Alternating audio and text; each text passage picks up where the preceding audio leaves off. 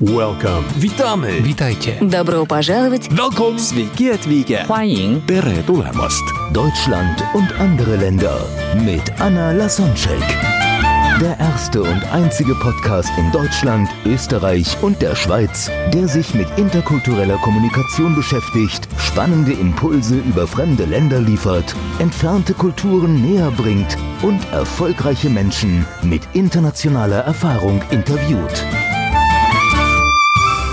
Heute im Gespräch mit Anna Lasonczek, Anna Golan. Ja, du, du hilfst auch vielen Unternehmen, die gerade so über die Grenzen hinweg miteinander arbeiten, also die polnischen in Deutschland und umgekehrt.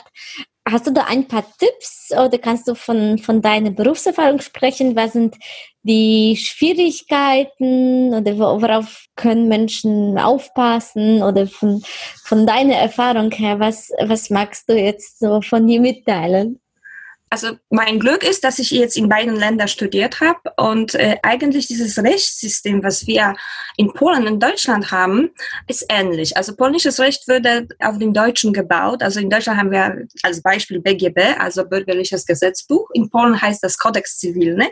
Und die Vorschriften sind fast identisch, wie Handelsrecht und so weiter. Natürlich mit Jahren nach dem Zweiten Weltkrieg, jetzt haben wir äh, so 70 Jahre danach, da, da hat sich Rechtsprechung und diese ganze dazu schriftliche dazu gebaut, aber Rechtssystem und Vorschriften sind wirklich sehr, sehr ähnlich. Das bedeutet für mich als Juristen, dass ich in einem System denken kann, ja. Wäre das zum Beispiel England, als, als das zu verstehen, wäre es anders, weil in England haben wir Case Law, wie in Amerika dann, in USA, das bedeutet, jeden Fall ist beschrieben und die haben nicht diese Kodex, nicht diese Gesetzbücher wie hier. Und wir haben das. Und Deutschland und Polen sind wie zwei Brüder. Ja? Deswegen, das ist sehr gut, weil da gibt's nicht so viele Unterschiede. Ja? Und ich helfe, also ich habe zwei mit, mit Jahren äh, zwei Firmen, äh, zwei private Firmen hier gegründet und das ist eine, das ist Rechtsberatung für beide Länder und die zweite, das ist ein Inkasso-Unternehmer, weil muss ich leider auch sagen, da gibt's auch viel viele Fälle, wo, wo man einfach nicht bezahlen will und dann kann ich auch den polnischen Leuten, die, also Unternehmer, die nach Deutschland liefern oder Dienstleistungen führen, dann kann ich denen auch helfen. Und äh, ja, das ist dieser Hauptpunkt, ne? dieser, dieser diesen Vorteil, was ich habe, dass mit der Sprache, juristischer Sprache, mit diesen Vorschriften kann ich mich sehr gut orientieren und polnischen Unternehmer, polnischen Dienstleister, Selbstständigen damit helfen und wirklich nicht nur so, um zu denken, ans Geld zu denken, wie man, wie viel man da dabei verdient, weil ist es selbstverständlich, das ist eine Sache, aber zweite Sache ist auch dabei, dass man hat dieses Gefühl zu den Menschen, ja.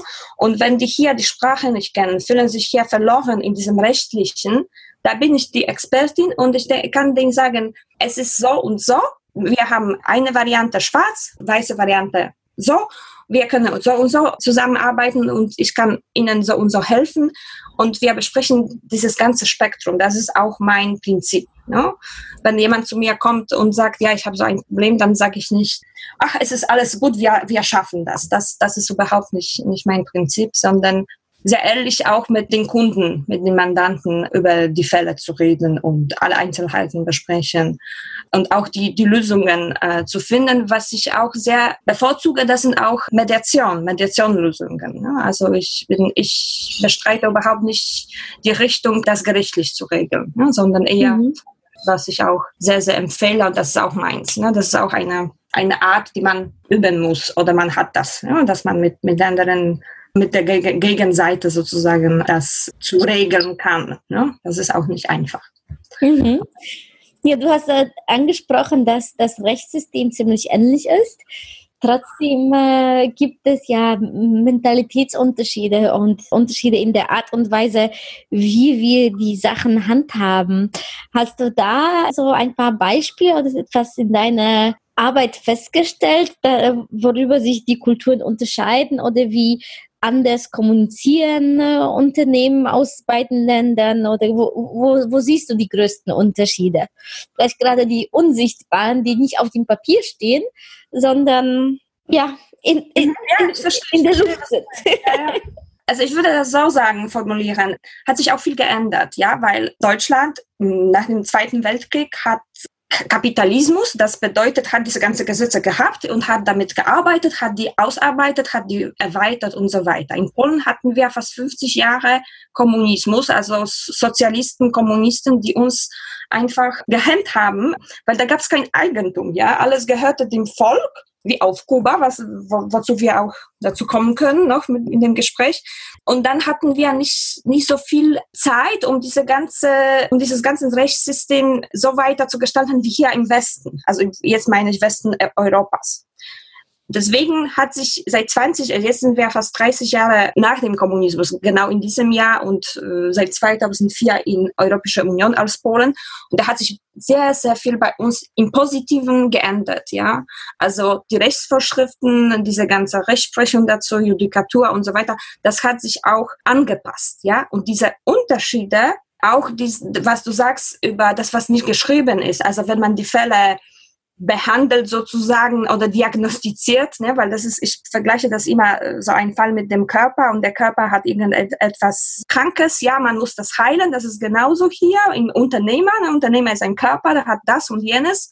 Und wenn das schwächt, dann muss man das behandeln, beziehungsweise durch Mediation. Und diese miteinander reden in Polen und hier hat sich sehr, also wir haben uns als Polen sehr entwickelt in diesem Sinne durch gut Internet, Globalisierung, diese Gepflogenheiten, was wir jetzt haben, haben wir uns angepasst. Ja. Als ich nach Köln kam, so ein einfaches Beispiel, nicht juristisch, sondern in der Bahn, also in Polen haben wir auch natürlich Bahn, also nicht U-Bahn, aber äh, Bahn.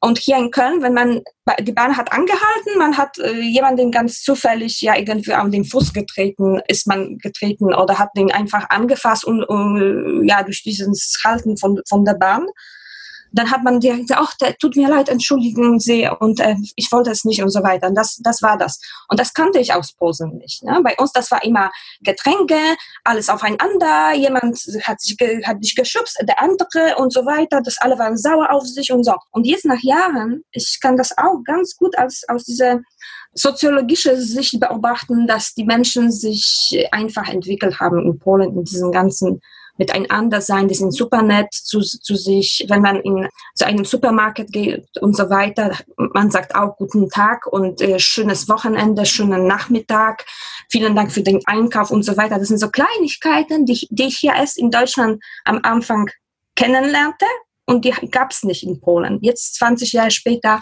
es ist genauso. Ja? Und das zu den Rechtsfällen oder zu diesem ganzen Drumherum, was man hat, wie man zusammen kommuniziert mit Mails und Schreiben und Schrift, Schriftsätzen, das ist genauso. Und das mag ich auch sehr gerne. Das, ich freue mich einfach für, für mein Land, äh, dass, dass wir uns auch irgendwie doch so weit intelligent sind, dass wir uns so, so, so gut entwickelt haben. Ne? Und passen auch zur Europäischen Union, was ich auch sehr, sehr äh, unterstütze. Ne? Und ja. wenn, wenn ich höre manchmal, dass jetzt mm, in Polen gibt es, ich will nicht natürlich über Politik hier reden, aber in Polen gibt es diese ja bisschen rechts, nach rechts ausgedehnte Politik und oft gegen Europäische Union. Ich als Juristin finde das als kompletter Blödsinn, weil das Volk hat keine Ahnung. Manchmal die Politiker sagen Sachen, man, man glaubt dran.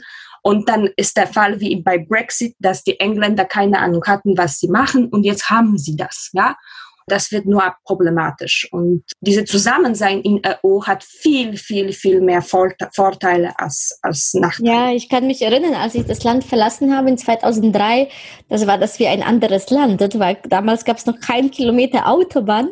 Dank EM, also Europameisterschaft im Fußball, die stattgefunden haben, hat sich das schon damals sehr, sehr schnell geändert. Es sind viele Gelder geflossen und es ist boomt so sehr da jedes Mal. Ich bin ein bis zweimal im Monat in Polen und jedes Mal überrascht mich etwas. Entweder eine Bank entsteht oder Schuhgeschäft oder ein großes Einkaufszentrum wird gebaut oder neue Ausfahrt oder äh, es ist unglaublich, wie schnell sich das entwickelt. Und du sagst ja, Polen hat sich angepasst und das ist tatsächlich so, finde ich auch, dass, dass viele so westlichen Tendenzen, Trends nach Polen kommen, was so Produktivität, Führung auch angeht. Mit, mit der neuen Generation Y ist es auch natürlich nicht mehr so hierarchisch, wie wir das auch vom Kommunismus noch gewöhnt sind und auch diese, diese Einstellung Vollbeschäftigung, die damals geherrscht hat, prägte die Menschen. Das heißt, jeder mhm. hatte Arbeit, aber es gab nichts zu tun. Dann haben natürlich Menschen sich ganz anders verhalten während der Arbeitszeit, als es nichts zu tun gab. Und das verschwindet langsam immer mehr.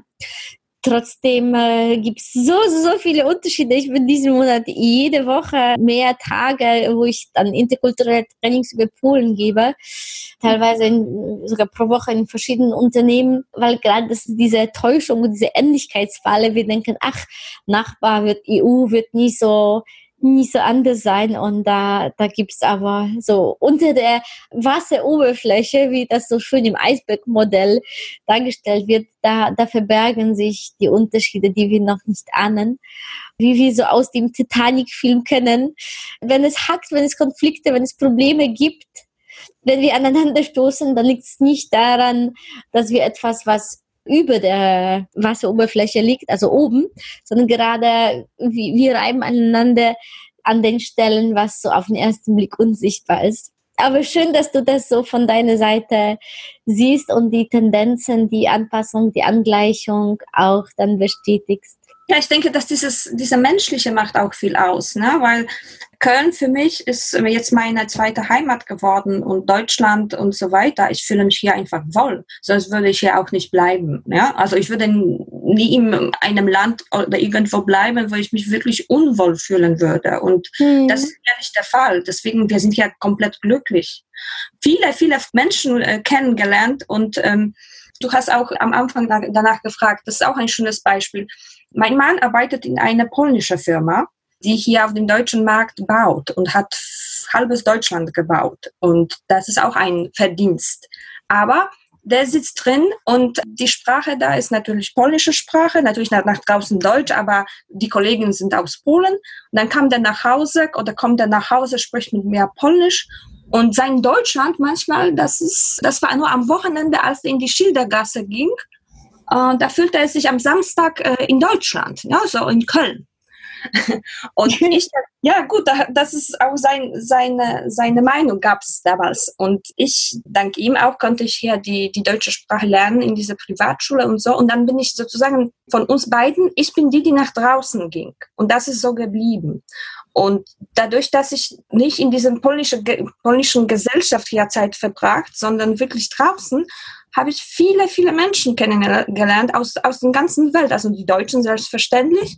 Was ich sehr, sehr schätze, zum Beispiel meine Anwaltskollegen von damals, äh, haben wir Mädchenrunden bis heute, wir kochen zusammen, wir, wir sind äh, absolut äh, tief befreundet, ja, vom Herzen. Und ich bin nur die Ausländerin in dieser ganzen Gruppe, aber habe ich auch viele Menschen von, von anderen Weltecken kennengelernt, da auch da, danach durch Studium, durch diese ganze Sprachkurse und so weiter.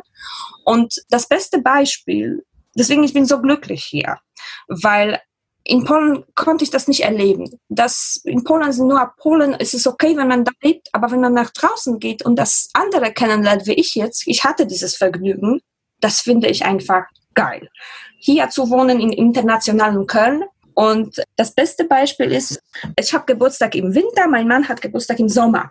Deswegen im Sommer ist einfacher zu grillen, einfacher sich zu treffen draußen. Einmal zu seinem Geburtstag haben wir, das ist schon zehn Jahre her, aber haben wir damals die, die, die, die Menschen eingeladen, die Leute, die Freund, Freunden, die uns sehr nah waren damals, ja. Und da waren, wir hatten eine Zweizimmerwohnung gemietet mit, mit einer Terrasse, kleine Terrasse.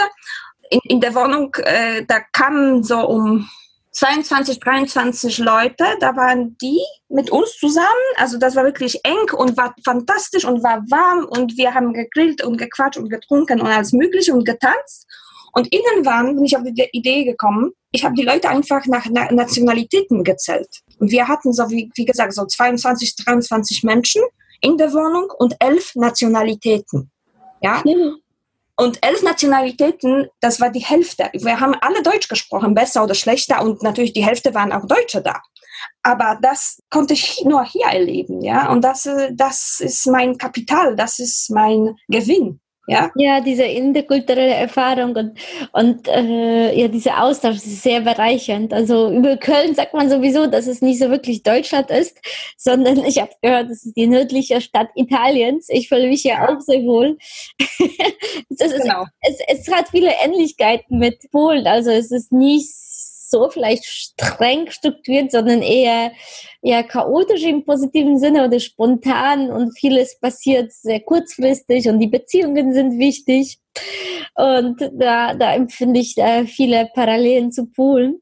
Äh, ähnlich wie deine Erfahrung in Kuba. Hm?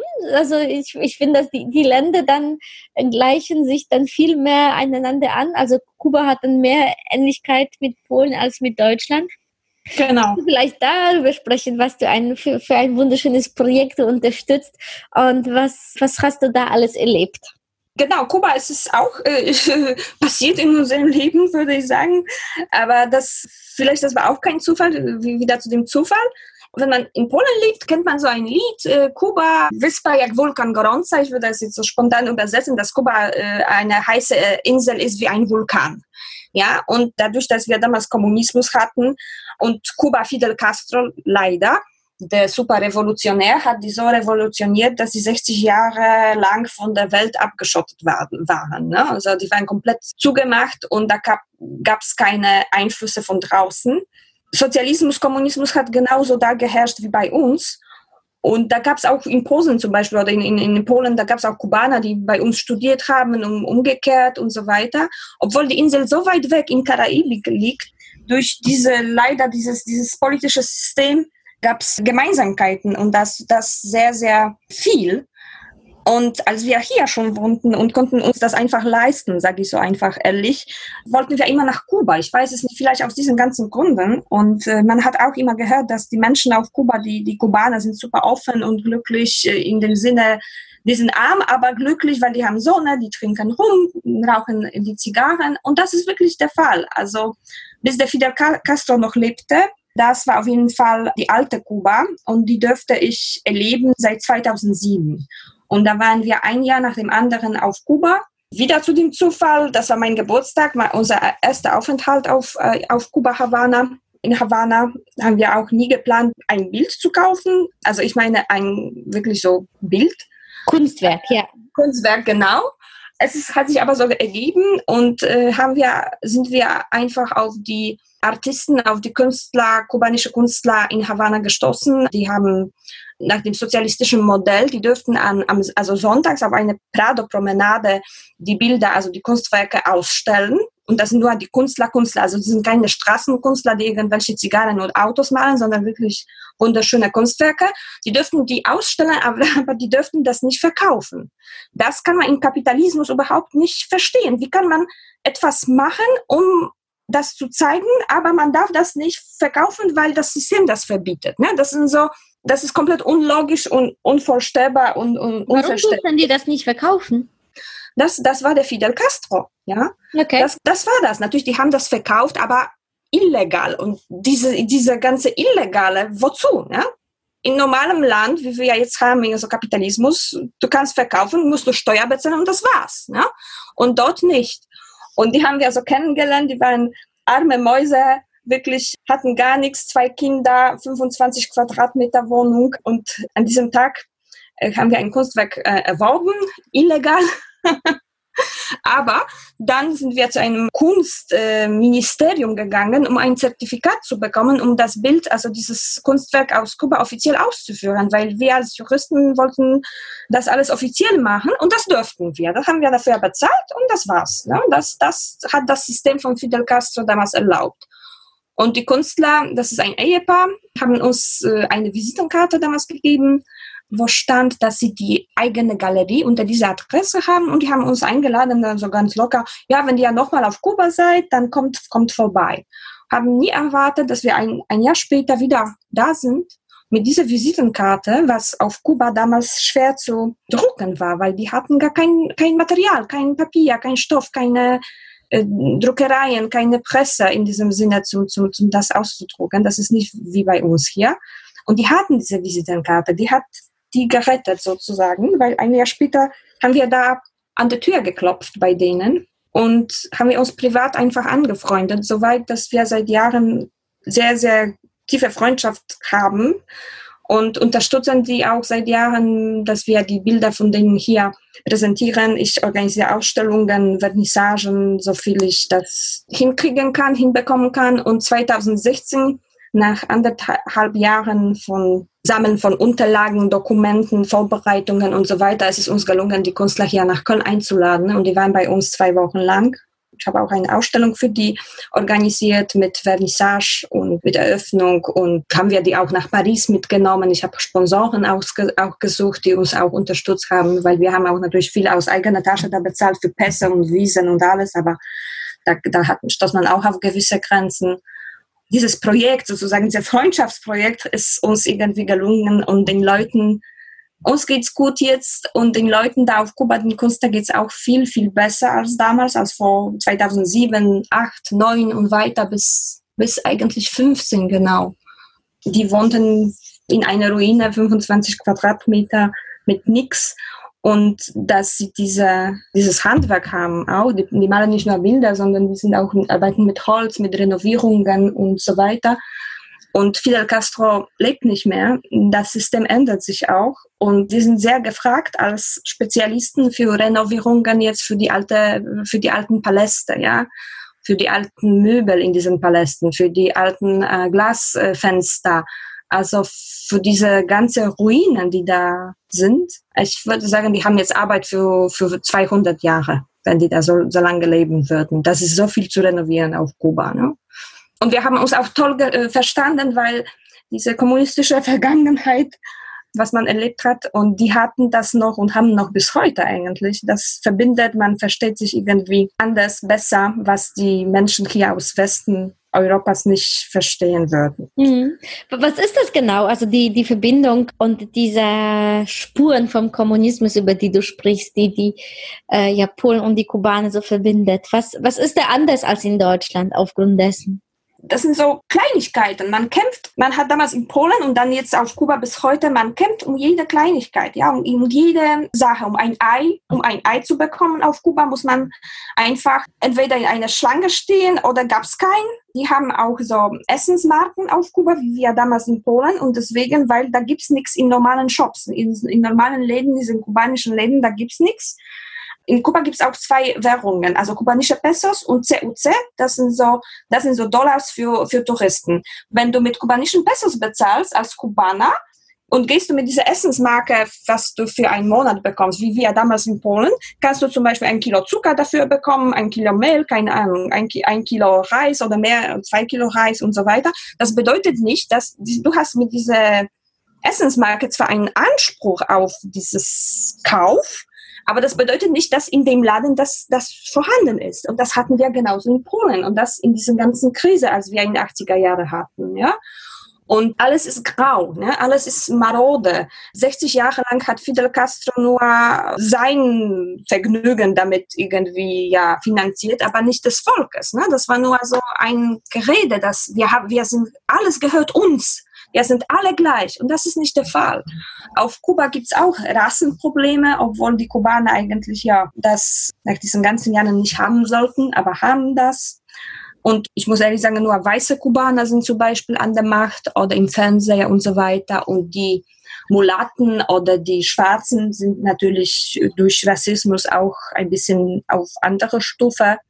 Was wir auch gemeinsam hatten, in Polen hat, hat man auch Wohnblocks gebaut, ja, jahrelang und komischerweise mit komischen Materialien so, dass die irgendwie, die waren neu, aber in einem Zustand, was man eigentlich normalerweise direkt renovieren sollte. Das war auch, das ist auch genauso, das war auch auf Kuba und das ist auch bis heute noch irgendwie, dass die sich zusammen äh, mit elf Menschen äh, zusammentreffen und bilden so sozusagen so eine Sozietät, die einen Wohnblock baut, ja, aber da gibt's keine äh, Materialien, keine Stoffe dafür. Und wie kannst du bauen, wenn du nichts in der Hand hast, ja?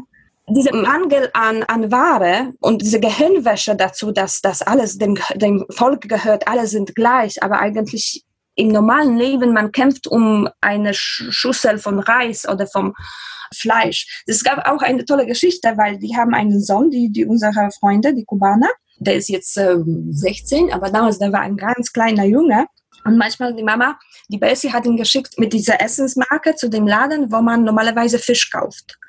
Fischladen. Und weil auf der, auf der Essensmarke stand zum Beispiel ein Kilo Pollo, also ein Kilo Hähnchen und ein Kilo Fisch, ne, Pescado. Und in dem Laden kam der einmal und normalerweise, komischerweise, das ist auch typisch äh, sozialistisch-kommunistisch, alles auf dem Kopf, was man nicht versteht. Der kam mit der, äh, man hat für dieses Essensmarke statt Fisch zu 99 Prozent Hähnchen bekommen. Frag mich nicht warum. Das ist eine Insel und auf der Insel gibt's keine Fische, ja? Was hm. normalerweise ist äh, im normalen Zustand, wenn man no normale Wirtschaft hat, man hat Fische, weil man, man fängt diese Fische. Ja? Das ist alles auf dem Kopf da. Da gibt es keine Fische. Natürlich, ich spreche nicht jetzt für, für, von Touristen, ich spreche von normalen Kubaner. Aber gibt es viel Hähnchen. Und dann, der hat mit dieser Essensmarke statt Fisch immer Hähnchen bekommen. Und einmal kam der da und hat wirklich Fisch bekommen. Aus reinem Zufall gab es Fisch in dem Fischladen kam dann nach Hause und hat Mama gefragt, ich verstehe das nicht, wieso habe ich Fisch für Fisch bekommen? Normalerweise habe ich immer Hähnchen für Fisch bekommen. Für den zehnjährigen äh, Jungen, das war einfach unverständlich. Das ist Kommunismus. Hm. Da können wir uns um, um sehr sehr glücklich schätzen und dankbar sein dafür, dass wir jetzt in dieser geografischen und wirtschaftlichen Lage sind, in der wir sind. Genau. Wie schön. Ja, was, was meinst du so jetzt zum Abschluss? Was, was haben die, die, die interkulturellen Begegnungen und die Erfahrung, dass du zwischen ja, zwei Kulturen aufgewachsen bist und dich auch im internationalen Umfeld bewegst, persönlich gegeben? Wie hat dich das geprägt und was hast du dadurch gewonnen? Also dadurch, dass ich diese Möglichkeit hatte, auszuwandern, ich habe immer von Reisen geträumt, äh, richtigen Reisen, also Weltreisen und so. Das ist alles in meinem Leben ist passiert. Und dadurch bin ich viel, viel selbstverständlich. Das ist vielleicht normal, äh, aber ich bin wirklich viel offener geworden. Also nicht viel. Ich bin komplett anders. Ich bin ganz andere Person als damals, ja.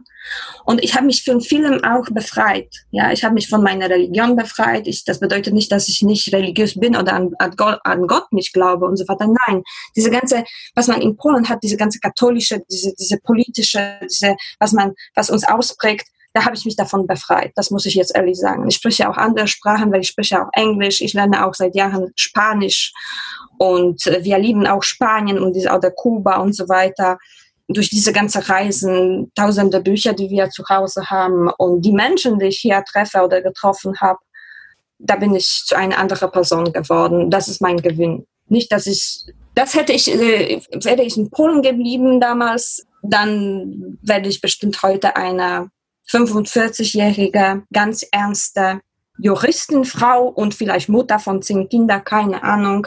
Da bin ich aber nicht. Und ich bin wirklich drüber, dass ich so ein freies Leben habe. Ich nenne das manchmal auch, also wie gesagt, nicht mehr Zufall. Ne? Das ergibt sich eine Tatsache aus der anderen, was man, was wir, also ich nenne das Synkretismus, dass wir das zusammenziehen doch irgendwie, was wir im Hinterkopf haben.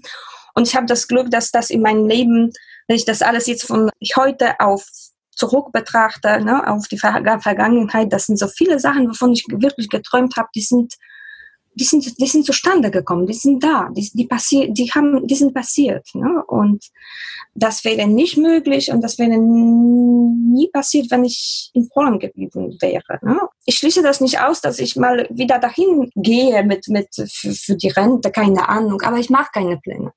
Uns haben auch viele immer gefragt, wollt ihr hier in Deutschland bleiben? Und wir antworten immer, das wissen wir nicht. Aber wir sind ganz offen. Ne? Uns geht's gut hier. Wir sind glücklich. Wir haben viele Freunde international, sprechen viele Sprachen, reisen, lesen, trinken Wein, rauchen Zigarren ab und zu. Und das ist eine Dekadenz, die ich das nenne. Das ist eine positive Dekadenz und auch hat das uns vielleicht doch zu besseren Menschen gemacht, weil dadurch, dass wir selber glücklich sind mit dem Leben, ne? also mit, mit dem, ich meine nicht mit dem Besitz. Ich habe hier keine Eigentumswohnung oder sowas. Ne? Dann, ich lege nicht viel Welt drauf.